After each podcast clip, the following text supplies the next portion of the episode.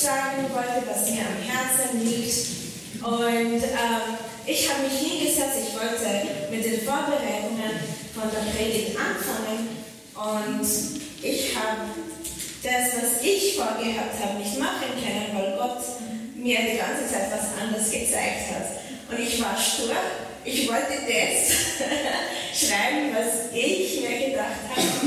Und Gott hat die ganze Zeit gesagt, na, eine andere Richtung, Gebet, aber in einer, in einer anderen Richtung.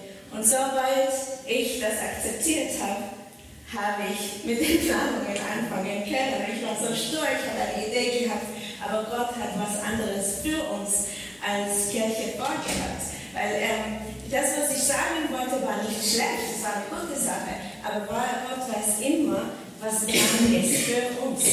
Und das ist die schöne Sache. Das, das liebe ich an Gott, dass er uns zeigt, was sein Willen ist.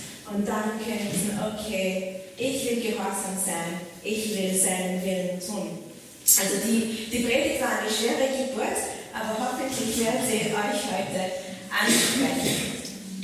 Ich habe in der Vorbereitung habe ich ähm, gedacht, okay, ich will darüber reden, wie Jesus uns das gelehrt hat. Und äh, die, die Jünger Jesu haben, die waren Juden, die sind mit dem jüdischen Gesetz aufgewachsen, die haben Gebete, gewisse Gebete gehabt in der Früh, am Abend, vom Essen, nach dem Essen, vom Waschen, nach dem Waschen. Also das, also Gebete und Gesetze, das haben sie gekannt. Aber trotzdem sind sie auf Jesus zugegangen und sie haben gesagt, lernt uns, wie, lehre uns, wie wir beten sollen. Also Leute, die mit Gebeten aufgewachsen sind, wollten von Jesus lernen, wie man beten soll. Und dieses Gebet beten wir immer noch 2000 Jahre später. Und dieses Gebet ist sehr berühmt, sehr bekannt, Vater unser. Und das findet man in zwei Stellen im Neuen Testament, im Matthäus-Evangelium und Lukas-Evangelium. Aber ich möchte es von Matthäus, der, die Stelle von Matthäus vorlesen. Unser Vater im Himmel, dein Name werde geheiligt, dein Reich komme, dein Wille geschehe, wie im Himmel, so auf Erden. Unser tägliches Brot gib uns heute und vergib uns unsere Schuld, wie auch wir vergeben unseren Schuldigen. Und führe uns nicht in Versuchung, sondern erlöse uns von dem Bösen. Denn dein ist das Reich und die Kraft und die Herrlichkeit in Ewigkeit. Amen. Und ich habe gedacht, okay, vielleicht sollte ich über jeden Vers reden. Vielleicht soll ich das komplett auspacken. Aber ich bin im ersten Vers stecken geblieben. das war's. Und unser Vater im Himmel, dein Name wird, werde geheiligt. Und der erste Teil von diesem Vers ist unser Vater im Himmel. Jesus hat uns gelehrt, wie man betet. Nicht nur, worum man bittet, aber wie man betet. Wie kommen wir zu Gott? Wie reden wir mit Gott?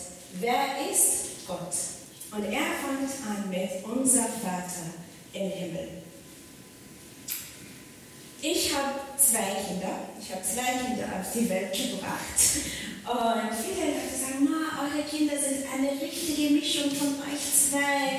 Ähm, die Haare sind von dir, die, die Augen, von, die Farben und das und das. Und die sind eine richtige Mischung von euch zwei. Und ich sage immer, ja, die guten Sachen sind immer von mir. Den Rest sage ich nicht.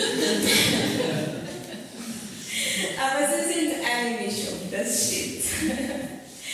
Und die schauen, also Robin ist halb Österreicher, halb Engländer, ich bin aus dem Nahen Osten, meine Farben sind dunkler und die Kinder sind wirklich eine richtige Mischung.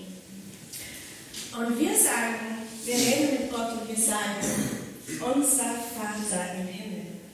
Das bedeutet sofort, dass es Ähnlichkeiten gibt. Wir sind unserem Vater ähnlich. Und das sagt uns die Bibel. Ich fange ganz am Anfang an, 1. Mose, das erste Kapitel, Anfang der Bibel. So schuf Gott die Menschen nach seinem Bild. Nach dem Bild Gottes schuf er sie. Als Mann und Frau schuf er sie. Gott segnete sie. Wow, wir sind im Ebenbild Gottes erschaffen worden. Also der Gott, der das ganze Universum erschaffen hat, ihm sind wir ähnlich. Und er segnet uns. Und dann, es geht im Kapitel 2 weiter, da formte Gott der Herr aus der Erde den Menschen und blies ihm den Atem des Lebens in die Nase. So wurde der Mensch lebendig. Er ist nicht nur unser Vater, er ist auch die, die Quelle unseres Lebens. Ich habe meine Kinder auf die Welt gebracht, war sie physisch, aber ich habe sie nicht erschaffen. Gott hat sie erschaffen. Und unser Vater im Himmel hat uns ganz besonders geformt und gemacht. Wir sind einzigartig. Jeder von uns ist einzigartig und wir sind für eine Beziehung mit ihm erschaffen worden. Sein eigener Hauch rennt durch uns durch. Jedes Mal, wenn wir ein- oder ausatmen, atmen wir durch ihn. Das ist ein Geschenk von Gott. Im Neuen Testament sagt Jesus seinen Jüngern, dass sein Vater im Himmel auch ihr Vater sei. Und Jesus ist auf die Erde gekommen, um uns mit dem Vater zu versöhnen, um uns den Vater zu zeigen, um uns den Weg zum Vater zu zeigen. Jesus hat den Vater erreichbar gemacht. Er ist nicht mehr dieser Gott, der einfach nur im Himmel lebt und so weit weg ist. Er hat ihn spürbar gemacht. Und Johannes, im Johannesevangelium äh, Kapitel 14 sagt Jesus über sich, ich bin der Weg, die Wahrheit und das Leben. Niemand kommt zum Vater außer durch mich. Wenn du an Jesus glaubst, wenn du ihm nachfolgst, dann hast du diesen direkten Zugang zum Vater und dann kannst du direkt im Gebet zu ihm gehen und mit ihm reden. Und so fängt dieses Gebet an, Vater unser, mit dieser Identität. Ich bin Gottes Kind. Er ist mein Vater, ich bin ihm ähnlich, er, ich habe ein Leben durch ihn erlebt, er, er hat mir seinen Rauch gegeben, Rauch, Hauch gegeben und ähm, Jesus ist der Weg zu ihm. Und dann, Vater unser, der erste Vers, Teil 2, Matthäus 6, 9b, dein Name werde geheiligt. Unser Vater im Himmel, dein Name werde geheiligt. Okay, und da wird es ein bisschen komplizierter, weil ja, Vater, das können wir vielleicht verstehen, auch wenn wir keine gute Beziehung zu unserem irdischen Vater haben. Aber diese Familie, Vater, Mutter, dass ein Vater da ist, das könnten wir verstehen. Aber geheiligt werde dein Name oder dein Name werde geheiligt. Was heißt das überhaupt? Wie wird sein Name geheiligt? Wie wird seine Heiligkeit sichtbar? Was ist seine Heiligkeit? Im, im, Im Herbst haben wir eine Serie über Heiligkeit und heilig sein, heilig Leben äh, gemacht. Und da war auch die Rede von Gottes Heiligkeit.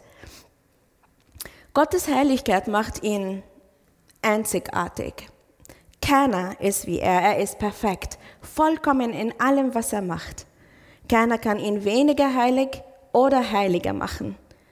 Er ist besonders und er macht keine Fehler. Er ist wunderbar in allem, was er macht. Und im, im, im, im, Alten Testament erzählt der Prophet Jesaja von einer Vision, für einen Traum, den er gehabt hat, hat und wo er Gott in dieser Vision gesehen hat. Und das ist in Jesaja Kapitel 6. In dem Jahr, als König Josia starb, Josia starb, sah ich den Herrn. Er saß auf einem hohen Thron und war erhöht, und das Saum seines Gewandes füllte den Tempel. Über ihm schwebten Seraphim mit sechs Flügeln. Jeder hatte sechs Flügel. Mit zwei Flügeln bedeckten sie ihre Gesichter, mit zwei ihre Füße und mit dem dritten Paar flogen sie. Sie riefen einander zu, Heilig, heilig, heilig ist der Herr, der Allmächtige. Die Erde ist von seiner Herrlichkeit erfüllt. Heilig, heilig, heilig. Die sichtbare Herrlichkeit Gottes ist seine Herrlichkeit. Wenn wir von der Herrlichkeit Gottes reden, dann reden wir von seiner Herrlichkeit, aber die sichtbare Herrlichkeit. Aber wenn er so heilig und perfekt ist, dann was erwarten wir von seiner Herrlichkeit? Wenn die Herrlichkeit ist die sichtbare Heiligkeit und er ist so heilig, weil was erwarte ich von dieser Heiligkeit? Im Alten Testament war es nicht üblich, dass Leute, Menschen einfach zu Gott gekommen sind. Das war nicht so üblich. Und Gott hat, hat Mose dazu berufen. Er hat sich offenbart an Mose und er hat ihm gesagt, er sollte das Volk Israel von der Sklaverei aus Ägypten befreien. Und er hat den Mose bei jedem Schritt begleitet. Er, hat, er war immer in Kontakt mit dem Mose. Mose war immer in Kontakt mit Gott. Schritt für Schritt, die haben alles zusammen gemacht. Und, und Gott hat durch Mose so viel Wunder gemacht.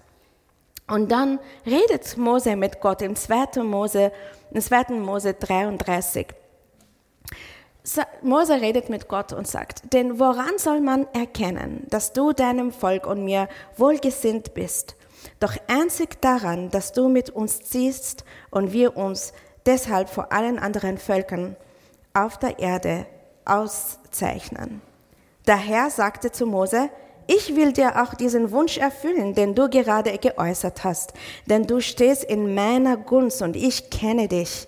Doch Mose hatte noch eine weitere Bitte. Lass mich deine Herrlichkeit sehen. Der Herr antwortete, ich will meine Güte an dir vorüberziehen lassen und ich will meinen Namen, der Herr, vor dir ausrufen. Ich schenke meine Gnade und mein Erbarmen, wem ich will. Mein Gesicht kannst du jedoch nicht sehen, denn jeder Mensch, der mich sieht, muss sterben. Aua. Diese Mose, also stellt euch vor, die machen das alles zusammen durch, die sind so eng unterwegs miteinander. Und Mose sagt, meine Sehnsucht, mein Verlangen ist, deine Herrlichkeit zu sehen. Und dann sagt Gott, ähm, tut mir leid, wenn du meine Herrlichkeit, Herrlichkeit siehst, dann musst du sterben. Was? Er sagt, ich gebe dir meine Güte, meine Gunst, mein Erbarmen, aber mein Angesicht darfst du nicht sehen. Wow. Also so stark ist die Herrlichkeit Gottes, keiner kann sie überleben. Das sagt Gott nicht, ich mag dich nicht deswegen nicht. Na, meine Herrlichkeit ist so stark, überwältigend, du kannst sie nicht überleben. Im Römerbrief, Kapitel 3, sagt Paulus, denn alle Menschen haben gesündigt und das Leben in der Herrlichkeit Gottes verloren. Die Sünde hat Menschen von Gottes Herrlichkeit getrennt. Und deswegen also im Alten Testament lesen wir, Menschen haben nicht in Gottes Gegenwart sein können, nicht in seiner Herrlichkeit, nicht einmal der Mose. Und dann denkt man, was für eine Chance haben die anderen gehabt? Aber die gute Nachricht, Jesus ist gekommen. Und im Neuen Testament lesen wir im Hebräer 1, der Sohn, Jesus, spiegelt die Herrlichkeit Gottes wider und alles an, an, ihm ist ein Ausdruck des Wesens Gottes. Er erhält das Universum durch die Macht seines Wortes, nachdem er uns durch seinen Tod von unseren Sünden gereinigt hat, setzte er sich auf den Ehrenplatz an der rechten Seite, an der rechten Seite des herrlichen Gottes. im Himmel. Jesus ist auf die Erde gekommen, er war unter uns. Die Herrlichkeit Gottes war unter uns. Die Menschen haben das Angesicht Gottes gesehen und sind nicht gestorben. Jesus, die Herrlichkeit Gottes in Person. Und jetzt lebt Jesus in uns, weil er uns den Heiligen Geist gegeben hat. Also nicht nur war die Herrlichkeit Gottes unter uns, sie ist in uns. So gewaltig ist es. Der Mose hat sich danach gesehnt. Ich will deine Herrlichkeit sehen, Gott. Sagt, sag, na, du stirbst, wenn du mich siehst. Und dann kommt Jesus und die Herrlichkeit Gottes ist in mir.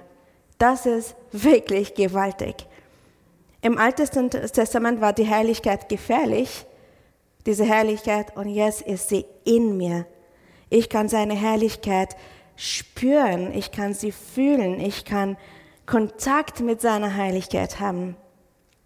Und das überwältigt mich persönlich. Aber wie wird sein Name geheiligt? Okay, er ist herrlich, Jesus ist gekommen, die Herrlichkeit Gottes in Person. Aber wie wird sein Name geheiligt? Wie macht Gott seine Herrlichkeit sichtbar? Wie sehen wir seine Herrlichkeit in der Welt? Gott arbeitet durch Menschen. Er hat Abraham gesagt, er wird die ganze Welt durch ihn und seine Nachkommen segnen. Er hat Josef verwendet, um Nationen zu helfen in der Zeit der Dürre, indem er ihm geholfen hat, den prophetischen Traum des Pharaos zu interpretieren. Und Jesus ist als Mensch auf die, Erde gekommen und hat Satan besiegt und seine Nachfolger vom ewigen Tod befreit. Und jetzt wohnt Jesus in uns. Gottes Herrlichkeit wird in seiner Schöpfung sichtbar. Das heißt, sie wird sichtbar in der Art, wie wir denken, wie wir reden, wie wir agieren, wie wir fühlen. Das alles wird Gott verherrlichen. Wir können zu seiner Heiligkeit nichts hinzufügen. Er ist herrlich. Wir können sie nicht ergänzen. Er ist vollkommen herrlich. Sie ist schon ganz unvollkommen. Es sollte unser Verlangen sein, seine Herrlichkeit in unserem Leben und durch uns sichtbar zu machen. In Matthäus 5 sagt Jesus, Lasst eure guten Taten leuchten vor den Menschen, damit alle sie sehen können und euren Vater im Himmel dafür rühmen. Die Leute sehen meine guten Taten, aber die rühmen meinen Vater, nicht mich. Das Ziel meines Lebens sollte sein, dass Menschen über Gott staunen, wenn sie mir begegnen. Er hat uns in seinem Ebenbild erschaffen. Wir vertrauen ihm, wir bauen auf ihn und wir spiegeln seine Herrlichkeit wieder, wie Jesus das gemacht hat. Also meine Gespräche mit Gott sollten diese Grundlage und dieses Fundament haben. Gott ist heilig und seine Herrlichkeit füllt die ganze Welt. Unsere Sünde trennt uns von ihm, weil er heilig ist. Aber Jesus, die Herrlichkeit Gottes in Person, hat uns mit unserem himmlischen Vater versöhnt, indem er uns mit seinem Blut am Kreuz gereinigt hat. Er war das Opferlamm. Gott will seine Heiligkeit durch seine Kinder in die Welt bringen. Also das sollte wirklich meine Basis sein, wenn ich zu Gott komme. Diese Identität, wer er ist, wer ich bin. Und wie, wie können wir seine Herrlichkeit ähm, widerspiegeln? Wie können wir das machen in der Welt? Paulus sagt in 1. Korinther 10, was immer er esst oder trinkt oder tut, das tut zur Ehre Gottes. Also in allem, was ich tue. In allem, was ich tue, trage ich diese Verantwortung. Und das ist nicht leicht, das ist keine leichte Verantwortung. Es ist nicht nur, ich glaube an Jesus, wir sind beste Freunde, ja, Jesus liebt mich, Jesus segnet mich. Na, in dieser Beziehung tragen wir auch eine Verantwortung. In allem, was wir tun. Stellt euch vor, in allem, was ich tue, soll ich Jesus verherrlichen, soll ich Gott die Ehre bringen. Also dann muss ich viel über mein Leben nachdenken, wie ich mein Leben führe. Wir leben für seine Herrlichkeit. Im Psalm 19 steht im Vers 15, Herr, lass dir die Worte meines Mundes und die Gedanken meines Herzens gefallen. Herr, mein Fels und mein Erlöser. Herr, lass dir meine Worte und Gedanken gefallen. Du bist mein schützender Fels, mein starker Erlöser. Satan, der Feind, versucht uns von unserem Ziel abzulenken. Entweder gibt er uns zu viel, dann legen wir so viel Wert auf das, was wir haben, oder er nimmt uns Dinge weg, dann legen wir so viel Wert auf das, was wir nicht haben. Und unsere Träume, unsere Wünsche für unser Leben ersetzen Gott, den wahren Gott, weil das, was ich habe oder nicht habe, wird zu, zu meinem Gott. Ja? Was mir am wichtigsten ist, ist mein Gott. Und wenn es nicht Jesus ist, dann ist es was anderes. Ob ich das habe oder nicht. Wichtig ist es, das ist mir so wichtig. Menschen sind oft undankbar, wenn sie viel haben. Ja, denken nicht an Gott, Ma, ich habe so viel. Oder die geben Gott die Schuld, wenn sie Sachen nicht haben. Also, aber in, in, in jedem Fall bringen sie ihm nicht die Ehre. Entweder sind sie undankbar oder sie geben ihm die Schuld. Menschen gehen mit Gott so oft an, als, als ob er ein Automat äh, wäre. Ja? Wir, wir werfen Gebetsanliegen ein und erwarten sofortige ähm, Gebetserhörungen raus. Aber Gott funktioniert nicht so, weil eine Beziehung nicht so funktioniert. Aber, und das ist nicht das Ziel des Gebetes, dass wir, dass, dass wir einfach äh, Gebetsanliegen einwerfen. Ich bin oft sehr müde, ähm, also physisch müde, und laufe hin und her zwischen Jobs und Verantwortungen, der Familie gegenüber, der Vineyard gegenüber. Oft habe ich wirklich keine Lust, Wäsche zu waschen oder zu kochen, um ehrlich zu sein. Aber ich weiß, meine Familie, meine Familie braucht das, meine Kinder brauchen Essen und saubere, sauberes Gewand. Also ich mach's. Ich kann ohne Essen oder mit äh, ein, ein, ein Brötchen weitermachen, aber ich weiß, es geht nicht um mich. Wenn ich nicht koche, dann haben meine Kinder kein warmes Essen und mein Mann auch nicht. ist auch wichtig. Aber ich bin nicht zentral in, in, jeder, in jeder Situation. Es geht nicht nur um mich, es geht um andere. Und es ist genauso in meinem Leben. Es geht nicht nur um mich, es geht um Gott in mir. Und es ist genauso zwischen uns und Gott. Meine Taten, mein Reden, meine Reaktionen betreffen nicht nur mich, sie betreffen auch die Heiligkeit Gottes. Ich lebe nicht nur für mich, sondern für Gott. Er hat mir mein Leben und sogar sein Leben geschenkt. Und ich lebe für ihn. Natürlich mache ich Fehler, aber mein Ziel ist es, ihn zu verherrlichen. Und wenn ich das Ziel immer vor den Augen habe, dann lebe ich nicht nur für mich und meine Bedürfnisse. Wenn mich wer beleidigt, dann geht es nicht nur um mich und meine Gerechtigkeit und meinen Stolz, sondern es geht um Gott in mir. Ich bin nicht so zentral, wie ich oft denke. Manchmal, wenn ich zu Gott im Gebet komme, bin ich ganz verzweifelt oder traurig oder enttäuscht oder verärgert. Oft komme ich zu ihm und der erste Gedanke ist nicht, wie wunderbar er ist oder wie herrlich er ist oder wie dankbar ich bin oder wie geliebt ich mich fühle. Manchmal ist es nicht der erste Gedanke. Manchmal ist der erste Gedanke, ich kann nimmer. Aber die Entscheidung allein, zu ihm zu kommen, ist die erste Überwindung. Und sobald ich bei ihm bin, gibt er mir seine Zuversicht, seine Sicherheit. Ich komme runter und fange an aufzutanken. Dann und erst dann fangen die Wahrheiten hochzukommen und sie überwinden die Lügen im Kopf, dass ich nicht wertvoll bin, dass ich nicht geliebt bin, dass Gott mich nicht sieht. Ich komme aus der Opferrolle raus und realisiere, wer Gott ist. Er offenbart sich auch im Gebet. Er bleibt unverändert. Er ist mein Vater und er ist herrlich. Und ich möchte ihn verherrlichen. Sobald ich an diesem Punkt bin, merke ich die Veränderung in mir und um mich herum. Diese Grundlage soll unverändert bleiben.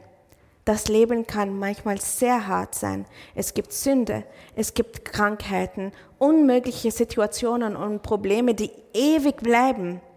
Aber Gottes Vollmacht und Herrlichkeit bleiben unverändert. Und deswegen soll mein Vertrauen unverändert bleiben, egal was auf mich zukommt.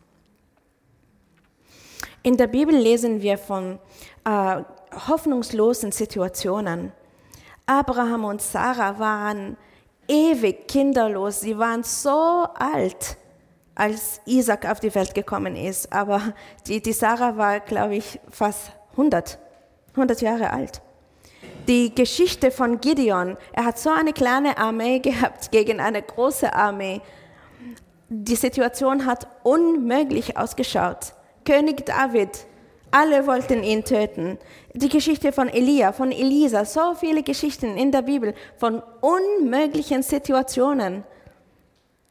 Aber Gott war immer der gleiche, unverändert. Was für uns unmöglich ist, ist für ihn möglich. Jesus ist bis zum Tod gehorsam geblieben. Er ist ein Segen für die ganze Menschheit und die ganze Welt geworden. Wir müssen einfach an ihn glauben und ihm vertrauen, auch wenn die Lösungen oder die Wege nicht, was wir uns, uns gewünscht haben. Der Feind flüstert immer Lügen äh, ein. Also, und äh, Gott liebt dich nicht, Gott sieht dich nicht, du bist nicht wichtig. Deine Probleme sind nicht so wichtig. Du bist eine Last. Aber Paulus sagt uns im Römerbrief Kapitel 8, kann uns noch irgendetwas von der Liebe Christi trennen? Wenn wir vielleicht in Not oder Angst geraten, verfolgt werden, hungern, frieren, in Gefahr sind oder sogar vom Tod bedroht werden. Schon in der Schrift heißt es, weil wir an dir festhalten, werden wir jeden Tag getötet. Wir werden geschlachtet wie Schafe. Aber trotz all dem tragen wir einen überwältigenden Sieg davon durch Christus, der uns geliebt hat. Und das, meine Lieben, ist unsere Wahrheit. Darauf bauen wir. Das ist unsere Identität. Gott ist mit und in uns und wir leben für seine Herrlichkeit. Also wenn wir beten, dann beten wir aus dieser Identität, aus dieser Sicherheit, aus dieser Gewissheit.